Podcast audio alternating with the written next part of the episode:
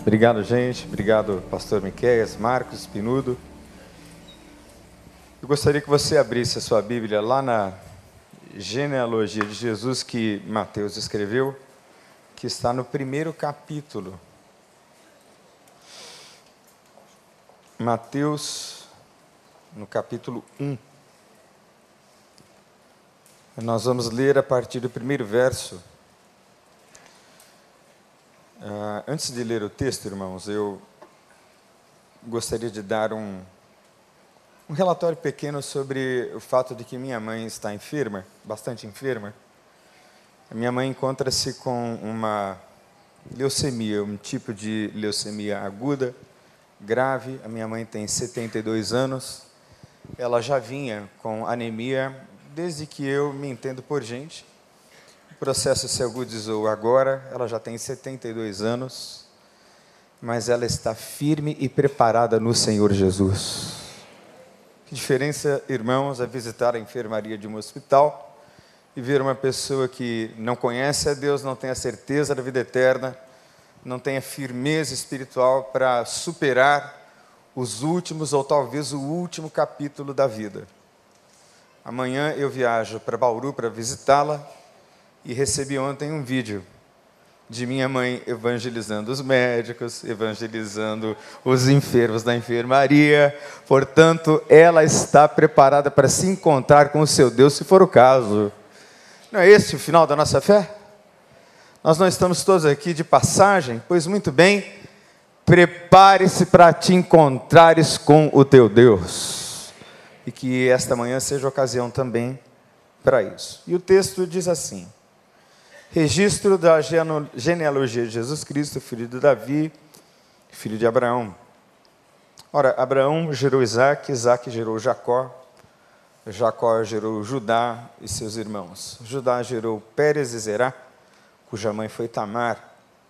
Pérez gerou Esrom, Esrom gerou Arão, Arão gerou Aminadab, Aminadab gerou Nasson, Nasson gerou Salmão, Salmão gerou Boaz, cuja mãe foi Raabe. Boaz gerou Obed, cuja mãe foi Ruth. Obed gerou Jessé, e Jessé gerou o rei Davi. Davi gerou Salomão, cuja mãe tinha sido mulher de Urias. E Salomão gerou Roboão. Roboão gerou Abias, Abias Asa, Asa gerou Josafá, Josafá gerou Jorão, Jorão gerou Uzias, Uzias gerou Jotão, Jotão gerou Acás, Acás gerou Ezequias. Ezequias gerou Manassés, Manassés gerou Amon, Amon gerou Josias. E Josias gerou Jeconias e seus irmãos no tempo do exílio da Babilônia. Depois do exílio na Babilônia, Jeconias gerou Salatiel, Salatiel gerou Zorobabel, Zorobabel gerou Abiúde, Abiúde gerou Eliaquim, Eliaquim gerou Azor, Azor gerou Sadoc, perdão, Sadoc gerou Aquim, Aquim gerou Eliude, Eliude gerou Eleazar, Eleazar gerou Matã, Matã gerou Jacó, e Jacó gerou José, marido de Maria, da qual nasceu Jesus, que é chamado Cristo. Assim ao todo houve 14 gerações de Abraão a Davi, 14 de Davi até o exílio na Babilônia e 14 do exílio até Cristo. Vamos orar?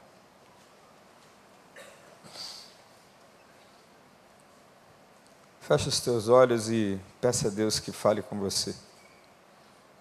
Gaste alguns segundos orando a Deus e pedindo a Deus que ministre ao seu coração.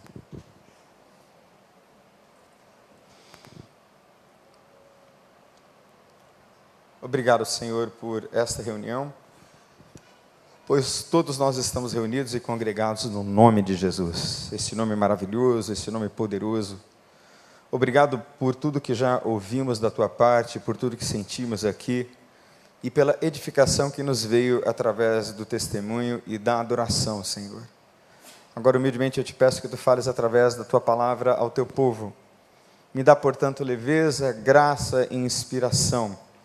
Que a tua palavra chegue, Senhor, com clareza, com profundidade e, ao mesmo tempo, com singeleza, de fácil entendimento a fim de que possamos aplicá-la no dia a dia de maneira tal que sejamos sábios na vida e finalmente, Senhor, nos encontremos contigo. Assim oramos no nome de Jesus. Amém.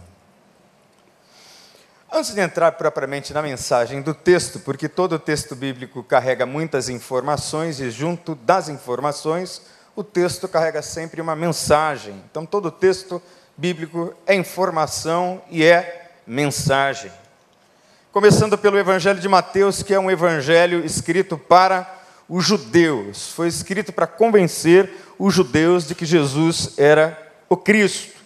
Demonstrar que Jesus era o cumprimento das profecias do Velho Testamento. Jesus é, portanto, em Mateus, o Messias. Para a gente, é chover no molhado. Mas, à época, este evangelho foi de extrema importância para a evangelização dos judeus. Tudo isso foi feito para que se cumprisse o que foi dito pelo profeta, dizendo: essa expressão, essa frase, aparece 16 vezes no Evangelho de Mateus. E os judeus tinham um interesse especial em genealogias, porque o livro das genealogias dizia muito sobre quem era a pessoa, qual é a história da pessoa.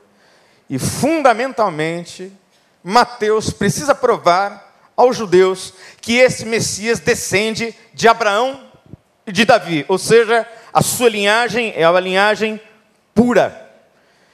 E o interesse dos judeus, especialmente nessa linha histórica, histórica, perdão, tem a ver com a pureza racial.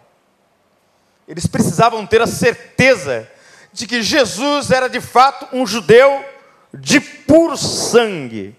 E assim então, Mateus tenta provar que ele é de fato quem ele afirma que é. É uma coisa muito interessante no alfabeto hebraico antigo, é que no alfabeto hebraico e na língua hebraica antiga não haviam numerais, e as letras é que tinham valores numéricos. Então, Davi se somar a letra D com a letra W com a letra D, somam 14. Por isso mesmo, são 3 vezes 14. 3 vezes 14 nomes que estão correlacionados a três períodos históricos. E essa primeira etapa culmina com Davi, começando desde Abraão. A segunda vai até o exílio, a terceira finalmente chega em Cristo. E essas três etapas em que são divididas, ou que foi dividida esta genealogia, também mostra uma espécie de pequena história espiritual da humanidade. A primeira história espiritual da humanidade de que se tem notícia é de que Deus nos criou para a grandeza. Deus nos criou a fim de que nós governássemos sobre toda a terra. Pois Ele nos fez a sua imagem e semelhança, nos lança no jardim, e há uma genealogia em Lucas que faz o sentido inverso, nos levando finalmente até Adão. E nós sabemos o que acontece no jardim: o homem se desvia, o homem cai, e o homem então perde a sua grandeza. E essa perda de grandeza, essa queda, está muito bem declarada no registro e nos relatos históricos das pessoas que estão aqui. Tem muita coisa interessante na vida desses homens e mulheres que são aqueles que ascendem de Jesus ou descendem de Jesus. E que lições, irmãos, a gente pode tirar daqui?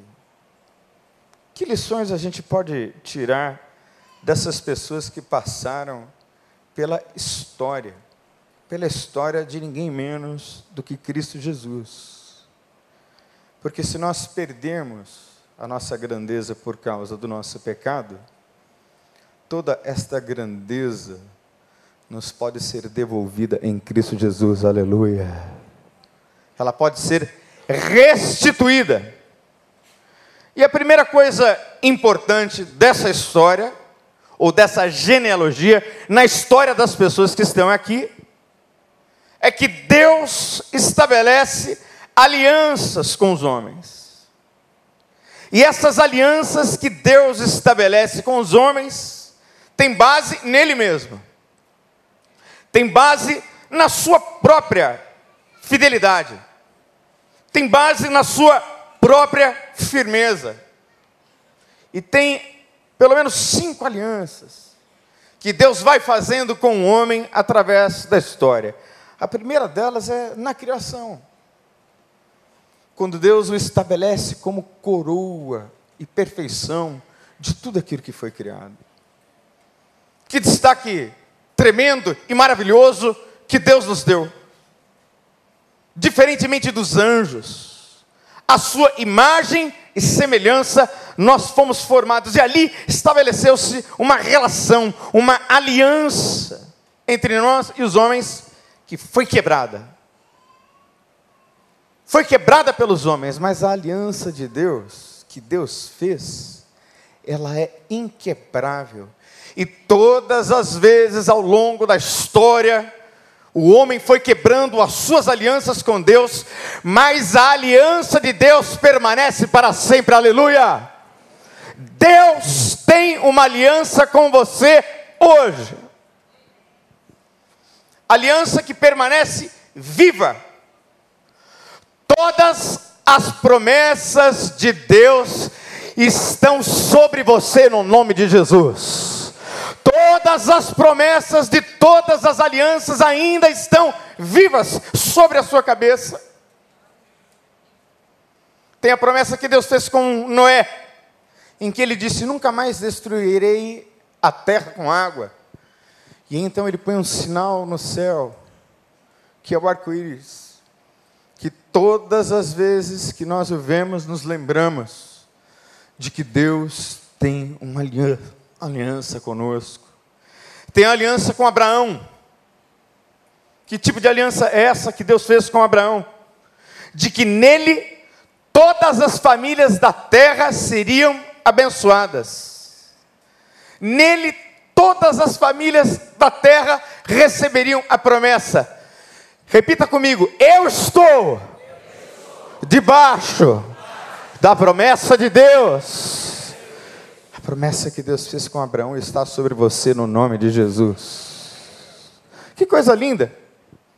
Que coisa maravilhosa que percorre e perpassa o tempo e não morre.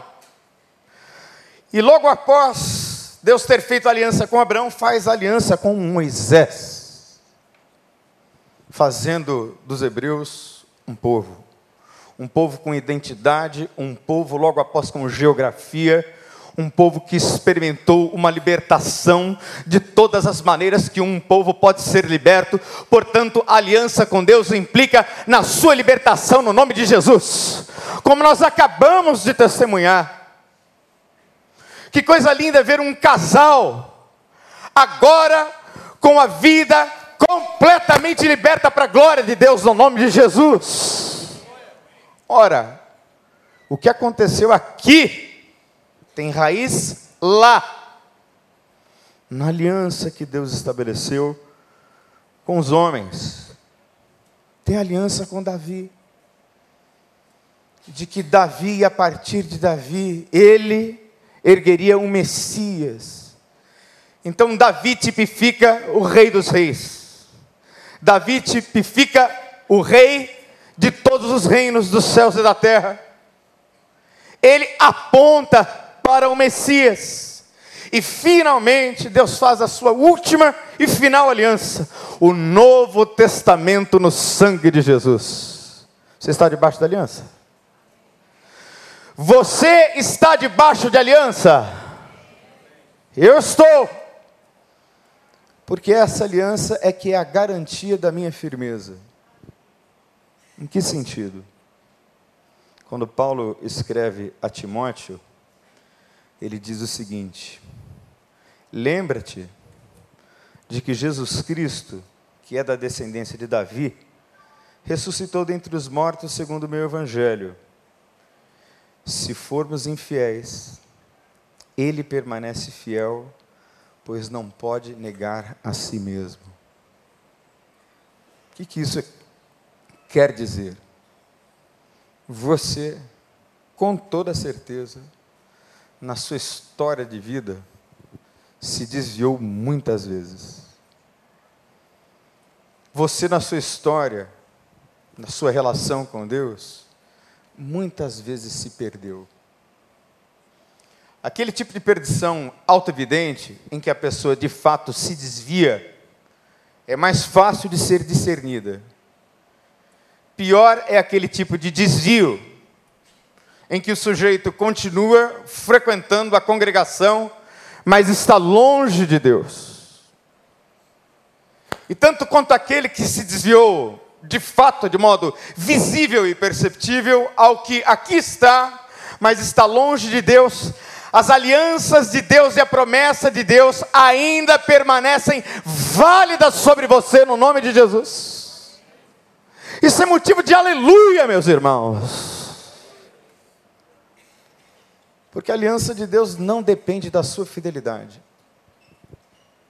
A aliança de Deus não depende das suas justiças.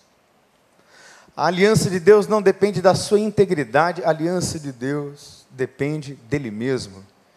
E é ele que garante que todas as promessas serão cumpridas no nome de Jesus. A garantia vem dele mesmo. Então Deus tem uma aliança inquebrável com você. Não se pode quebrar, porque é de Deus mesmo. Segundo lugar, a sua história pode ser reescrita. Diz o texto que um certo Salmão gerou a Raabe.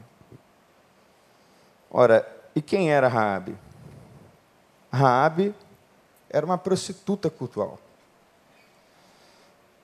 E o texto de Juiz de Josué nos mostra que Raabe tinha sua casa nos muros de Jericó. E havia chegado a notícia àquela cidade de que vinha um povo cujo Deus era o Deus dos deuses, que tinha trazido do Egito o povo, feito passar o povo pelo Mar Vermelho, feito prodígios e milagres na terra do Egito.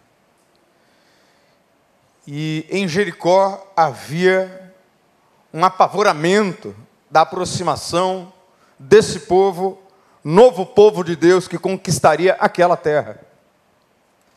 E dois espias, Josué e Caleb, perpassam por ali, porque eles estão prestes a invadir a terra.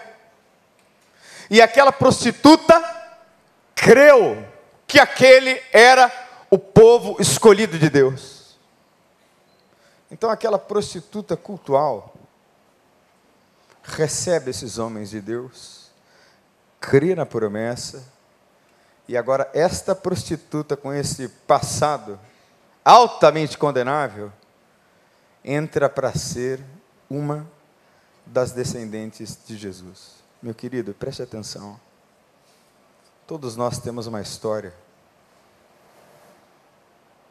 Todos nós temos uma época negra na vida.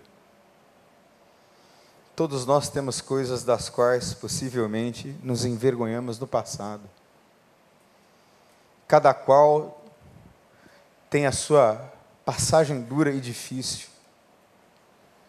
Mas nesta manhã, pelo poder de Deus, essa história pode ser reescrita hoje em nome de Jesus. Toda esta vergonha, toda essa coisa que às vezes fica escondida, por medo de se revelar, de repente, Deus pode reescrever isso Deus pode fazer de novo, como fez com essa prostituta. Qual é a sua história? Eu acho lindo que uma prostituta esteja aqui, porque o fato dessa prostituta estar aqui nos informa e nos comunica de que Deus pode restaurar qualquer pessoa em qualquer situação. E tem mais.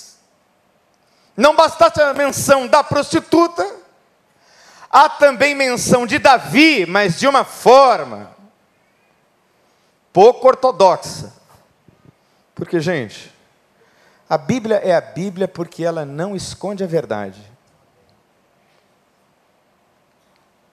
Na quinta-feira, eu iniciei a minha palavra dizendo de duas frases que eu ouvi um tempo atrás, aliás, li em um livro muito interessante.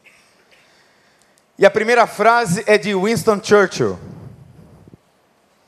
E a primeira frase diz o seguinte: Alguns homens tropeçam na verdade e seguem o seu caminho como se nada tivesse acontecido. Alguns homens olham para a verdade, a verdade da vida, a verdade sobre si mesmos, e seguem como se não tivessem olhado para o espelho. Que triste a vida de quem não se deixa julgar pela verdade. Porque Agostinho, e esse é o segundo dizer, essa é a segunda frase importante sobre a verdade, ele disse o seguinte: que nós amamos a verdade quando a verdade nos ilumina, mas nós odiamos a verdade quando ela nos confronta. E aqui nós temos uma menção de que foi de Davi, claro, que Deus levantou Salomão, que o substituiu no reino em Israel, mas a Bíblia não passa em branco, ela diz: foi da mulher que foi mulher de Urias. Davi tinha muitas mulheres, de onde poderia ter saído o sucessor do trono. Mas foi da mulher de Urias que Deus escolheu que fosse o sucessor do trono, Salomão, que segundo a Bíblia foi o homem mais sábio que já pisou o planeta. E qual é a história de Davi? Qual é a história de Batseba, que é a mulher de Urias? Davi vê a moça, Davi a deseja, Davi a traz para dentro do palácio. O seu marido, Urias, que está aqui o nome dele, é um homem fiel a Davi, fiel a Deus. É um dos melhores generais e comandantes dos seus exércitos. Mas não bastasse Davi ter adulterado com a mulher, Davi também oportuniza que ele vá para frente da batalha e seja morto. Então, Davi, que é chamado o homem segundo o coração de Deus, na Bíblia, isso pode parecer um paradoxo, foi capaz de tamanha vergonha, de tamanha gravidade de pecado. Eu não sei se ele resistiria entre nós do ponto de vista social, depois de ter cometido um adultério e um assassinato. Mas está aqui na genealogia. E Deus não escondeu esse detalhe, Mateus não escondeu esse detalhe. Aí então, a história segue. Se você ler o texto, você percebe que Davi, quando é confrontado pelo profeta Natan, que lhe diz a verdade na cara. Gente, como é bom ouvir a verdade. E conhecereis a verdade, a verdade há uma relação completamente intrínseca, forte, aliançada entre liberdade e verdade. Ninguém que quer andar em liberdade pode prescindir da verdade. E a verdade dói. A verdade machuca. Nós estamos numa época agora nos celebrando em que estamos nos preparando para o nosso retiro do quarto passo, quando nós fazemos o nosso inventário moral. E quando nós fazemos o nosso inventário moral, nós escrevemos sobre a nossa história. E cada vez que a gente escreve sobre a nossa história, porque muita gente pode achar, mas espera aí, Daniel, todo ano escrever a própria história a mesma vez? Será que você já não escreveu uma vez e basta? Não. Porque cada vez que eu reescrevo a minha história, eu percebo que alguma coisa lá pode ser consertada hoje. Eu percebo que alguma implicação no passado me traz repercussões para agora. Então, na medida em que eu faço um alto e profundo exame de mim mesmo, eu me deixo confrontar pela verdade, e essa verdade vai me tornando cada vez mais livre no nome de Jesus, de modo tal que eu não tenho mais do que me envergonhar, porque o Evangelho de Jesus me lavou, aleluia. Tenho mais do que me envergonhar.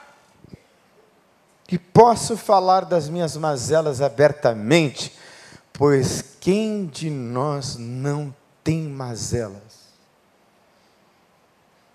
E às vezes isso vai se depositando dentro de você como um lixo. E você se transforma numa pessoa tóxica.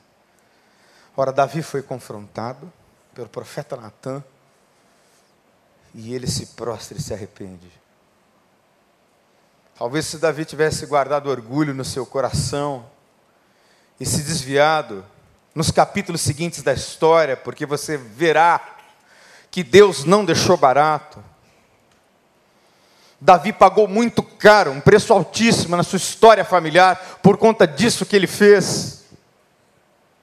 Mas ele aparece aqui, porque tem coisas tão feias, ou piores do que a de Davi, talvez na vida de alguns, mas ainda assim, Deus não desistiu de te amar, aleluia. Deus não desistiu de dar a você uma chance da nobreza e da honra. Porque as alianças de Deus estão baseadas nele mesmo, não em você. Deixa eu tentar dizer para você o que é isso com um exemplo bem simples. Vamos imaginar que eu estivesse lá com o Pinudo, né? Na Rússia. E vamos imaginar que eu fosse o motorista do Pinudo e do Anatoly, no dia da final da Copa do Mundo França e Croácia. Mas eu só fosse o motorista. Eu entraria no carro, faria o meu melhor para conduzi-los até o estádio. Mas a Copa não fui eu que fiz. A instituição Copa do Mundo veio antes de mim. O estádio da final já estava construído. É assim quando eu levo alguém a Cristo. Qual é o crédito de alguém que leva alguém a Cristo? Só o de conduzir. Porque a obra já está toda pronta no nome de Jesus. Você pode aplaudir ao Senhor?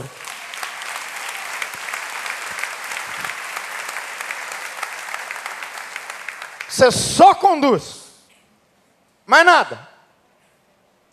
Você é um motoristazinho, como eu aqui, um mensageirozinho para algo que já está pronto, cravado na cruz em Cristo Jesus. Portanto, meu irmão, minha irmã, qual é a sua história? Não negue a sua história. Não tenha vergonha da sua história.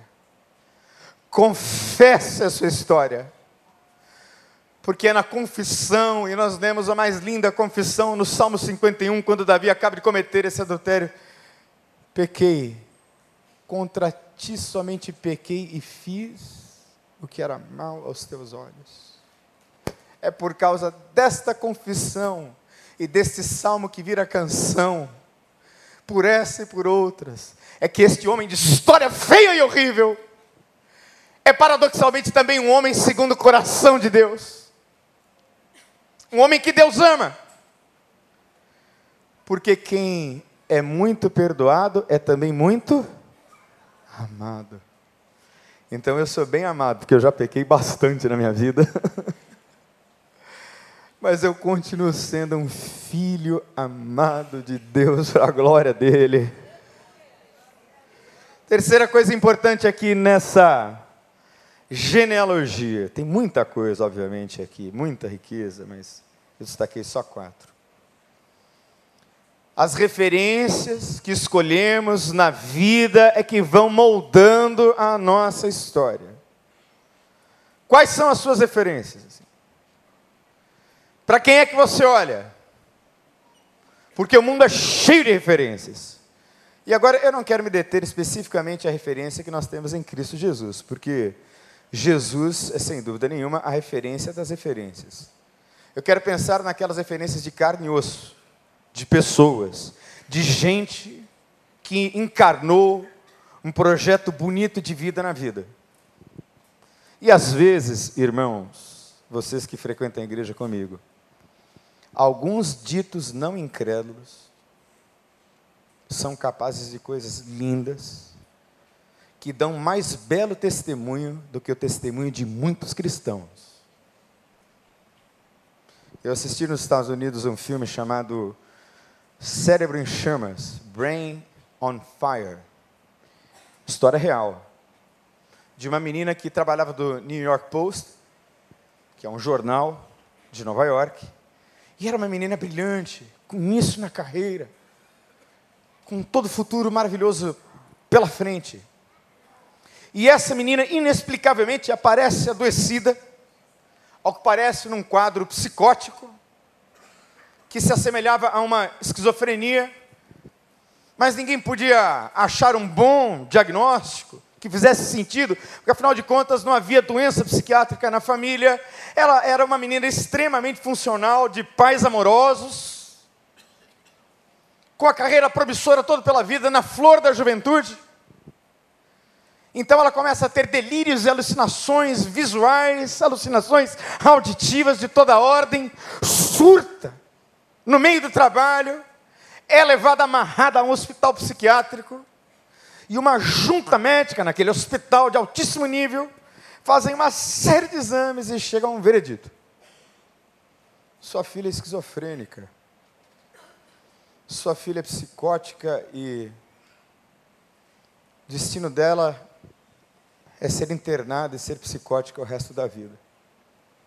Mas tinha uma pessoa na equipe, uma psicóloga, que decidiu fazer contato com o professor dela, neurologista. Porque ela percebeu que Aquele quadro não fechava. Tinha uma brecha que ela não sabia explicar por quê. E nada aparecia nos exames. Nada. Todo tipo de exame. Tomógrafo, eletroencefalograma, tudo que você pode imaginar. Mapeamento da atividade cerebral perfeito. Esse homem investiga, investiga, investiga, investiga, investiga. E ele toma uma decisão. A decisão de fazer uma biópsia dentro do cérebro dela. E aí ele descobre que o lado esquerdo do cérebro estava com uma inflamação. E ele trata a inflamação. E aquela doença é curada. Aquela moça decide publicar a sua história no New York Post. E desde então, mais de 3 mil pessoas foram diagnosticadas com o mesmo tipo de condição para retomarem as suas vidas e não serem confinadas e destinadas ao encarceramento num sanatório, num hospital psiquiátrico. Sabe o que é que me impressionou nesse médico que veio lá da Índia?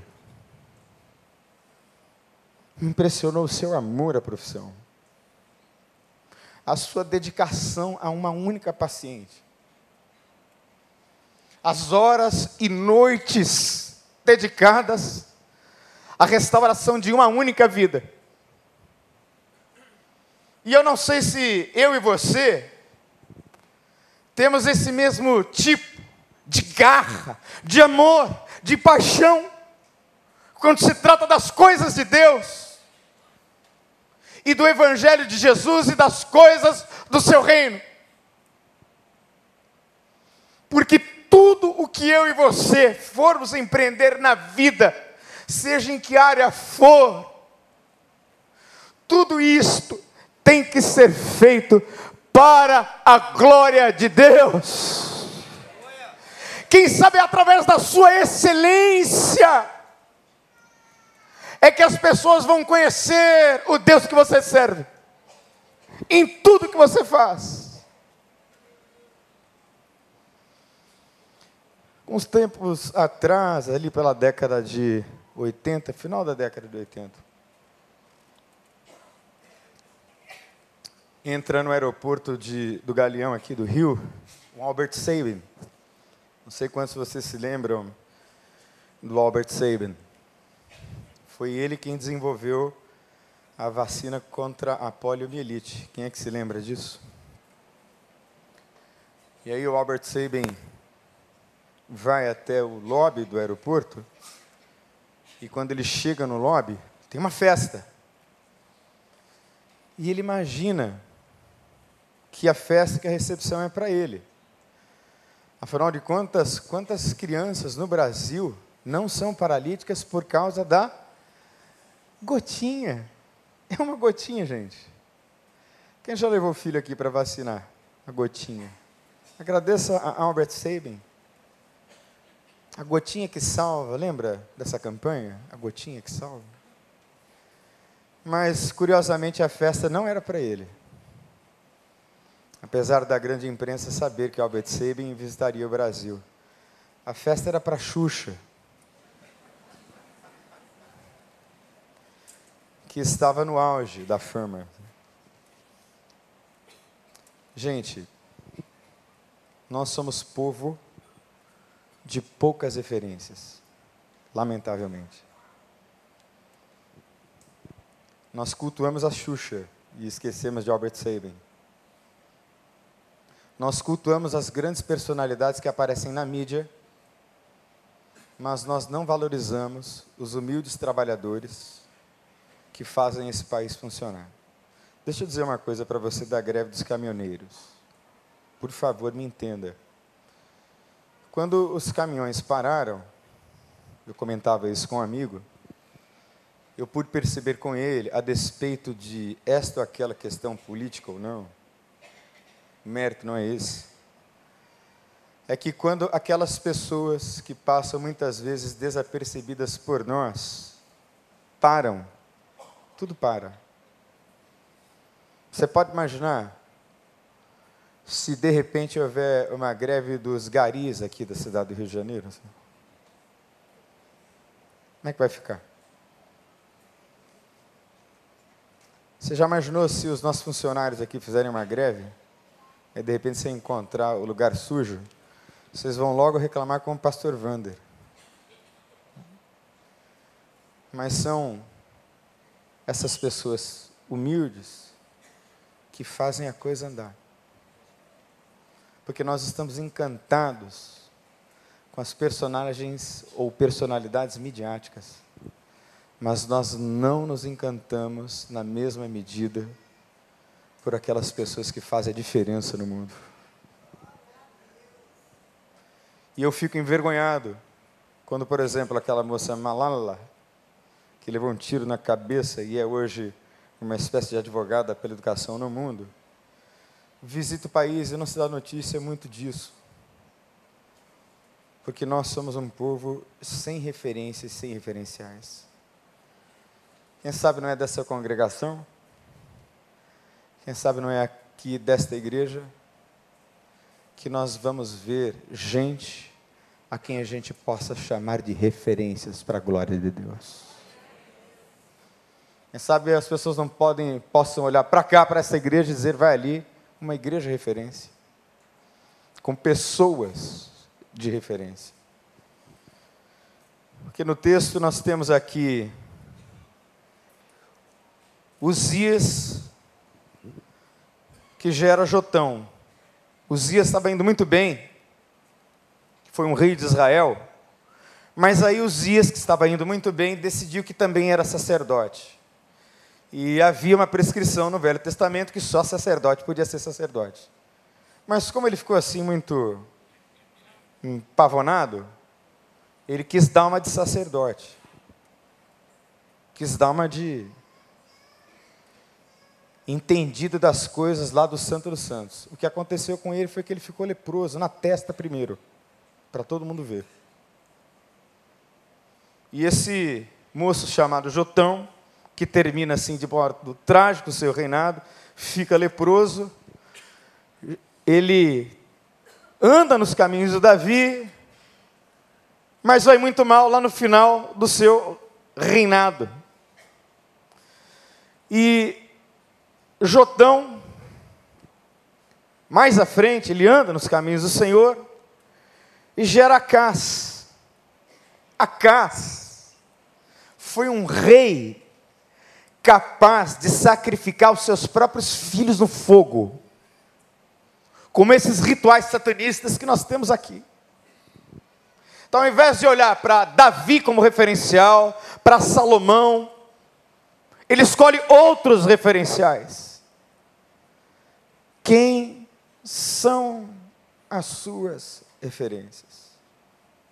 Em último lugar, queridos, a história também é feita por anônimos. Tem esse sujeito chamado Nasson, tem um outro chamado Salmão. Nasson foi pai de Salmão, e a única coisa que Salmão fez foi que ele foi esposo de Rabi. Só. E parece que ele não fez nada, né? Gente, quando eu subi aqui né, para pregar, antes de mim, os meninos testemunharam aqui, a Márcia, o Marcelo, falaram da sua caminhada com Deus, e muitas vezes, muitas vezes, eu estou em outros afazeres, enquanto a minha equipe trabalha por esses meninos.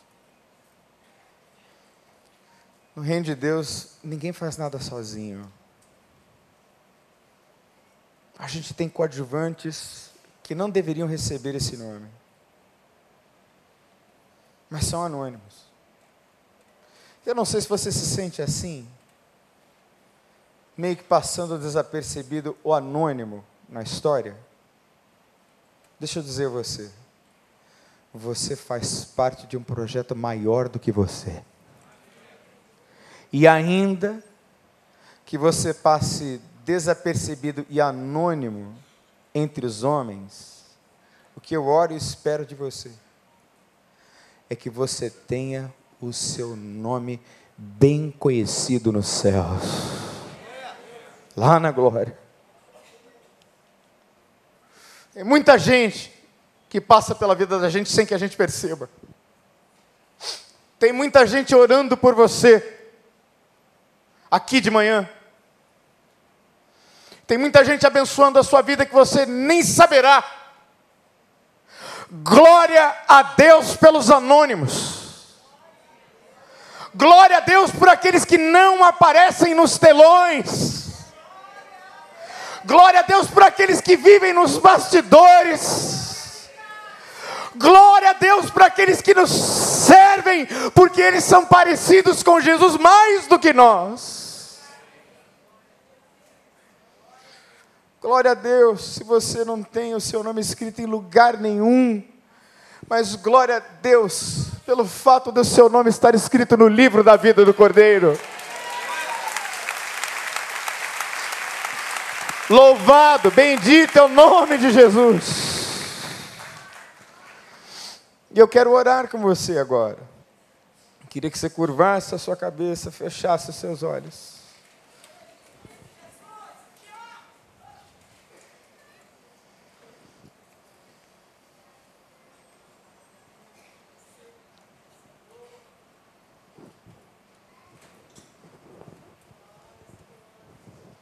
Feche os seus olhos.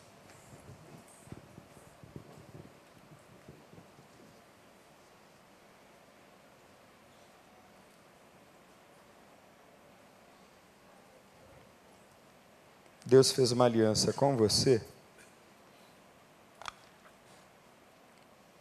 que não depende da sua fidelidade, nem da sua santidade, não depende da sua retidão. Ora, se para Deus te dar alguma coisa fizesse valer a sua reciprocidade, sabe onde é que você estaria? Você estaria morto. Por isso, as alianças que Deus fez lá na criação, de nos criar a sua imagem e semelhança, depois com Noé, com Abraão, com Moisés, Israel, com Davi, E esta que é o Novo Testamento em Cristo Jesus, elas valem para hoje. Porque a base dessas alianças é Deus mesmo. Por isso é que elas estão aqui nessa genealogia aos judeus e à igreja do recreio nessa manhã. Sua história pode ser reescrita.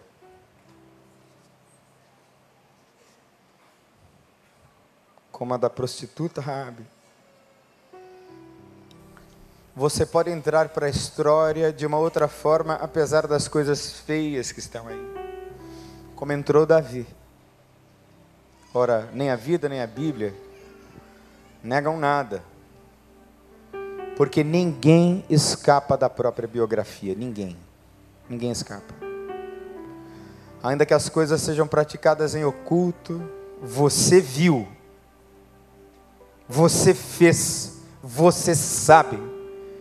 Então ninguém pode se esconder da verdade. Verdade é auto-evidente. Qual é a sua história? Quem são as suas referências? Para quem é que você olha? Para quem é que você dedica a sua admiração?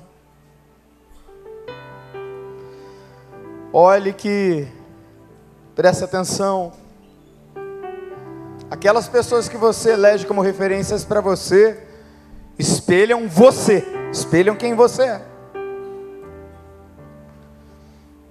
Quem sabe hoje é dia de trocar as suas referências, que eventualmente possam ser celebridades, por homens dignos nesse mundo. Por mulheres que estão fazendo a vida valer a pena. Quem sabe você não é esse que ninguém conhece, que ninguém sabe.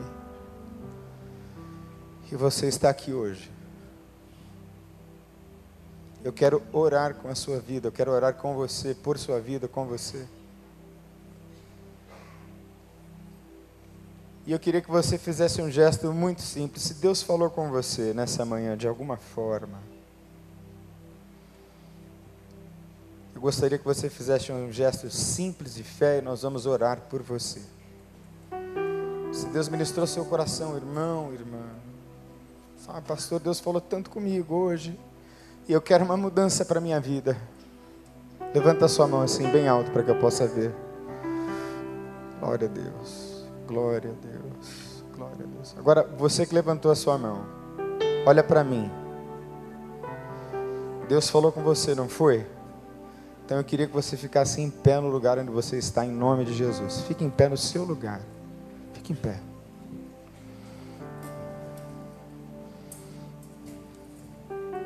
Sem nenhum constrangimento e vergonha. Você levantou a mão, fique em pé agora, em nome de Jesus. Vem cá se envergonhar. Ninguém vai fazer pesquisa sobre nada na sua vida. Você sabe que você está ficando em pé diante da congregação aqui. Então agora eu vou pedir a você que faça um segundo movimento. Você que levantou da sua cadeira. Quero que você venha aqui à frente, em nome de Jesus, enquanto nós adoramos. Vamos adorar, pastor Miquel? E vem para cá.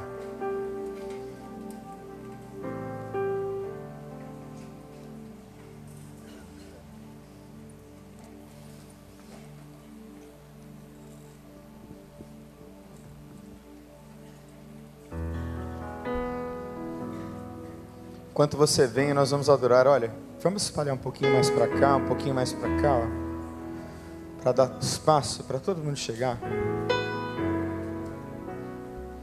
Vamos chegando.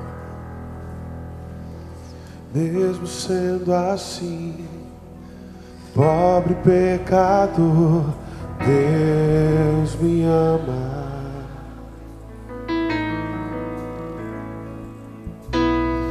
Mesmo sendo falho, mesmo sem merecer, Deus me ama.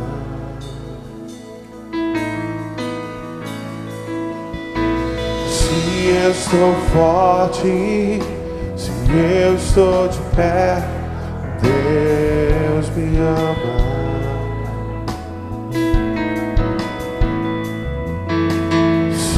Eu estou fraco, se eu estou caído, Ele não deixa de me amar. Sem o seu amor, sem o seu perdão, o que seria de mim? Deus me amou tanto que entregou seu filho para morrer em meu lugar, porque Ele nos ama. Deus me ama e o seu amor é tão grande e incondicional. Deus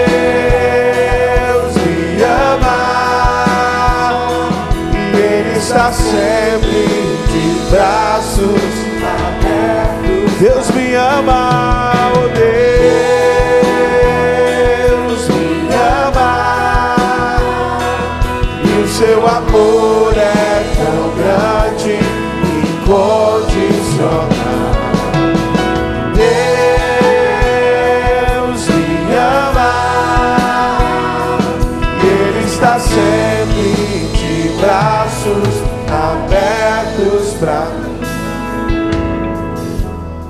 Você que ficou no seu lugar, eu peço a você que fique em pé.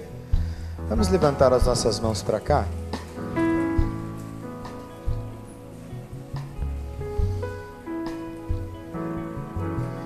Pai Santo, tu sabes melhor do que ninguém quais são as razões, as motivações pelas quais os teus filhos e filhas nesta manhã vêm até a frente atendendo a este apelo, Senhor. Como disse teu servo, pastor Marcos, no texto bíblico, que a tua palavra produza neles o efeito para o qual ela foi enviada, em nome de Jesus. Pai, tem misericórdia da vida deles e da nossa. Ó Deus, que toda vergonha de teus filhos seja posta por terra em nome de Jesus de maneira tal que eles sejam cobertos, ó Deus, com vestes de louvor ao invés de espírito angustiado. Porque foi para isso mesmo que o Novo Testamento nos foi dado em Cristo Jesus, a última e perfeita e plena aliança. Porque Ele veio para dar, dar vista aos cegos, ele veio para pregar o Evangelho aos pobres. Ele veio para anunciar o ano da redenção de nosso Senhor. Ele veio, Senhor, para curar os feridos. Foi para isso que ele veio. Ele veio para reescrever a nossa história. Ele veio nos trazer salvação, ó oh Deus. Portanto, desce sobre esses teus filhos amados e queridos, e que saiam daqui aliviados, perdoados, libertados pelo poder do Evangelho de Jesus, pelo poder de Jesus. Traz sobre eles, ó Deus, esta graça, esta misericórdia, esta aliança que desce sobre eles em nome de Jesus. Que eles possam perceber a leveza, o alívio, a graça, Senhor, esse jugo suave, leve. Esta paz que excede todo entendimento, Senhor, em nome de Jesus, desça sobre ele. Pois nós oramos crendo neste nome maravilhoso de Jesus. Amém e amém.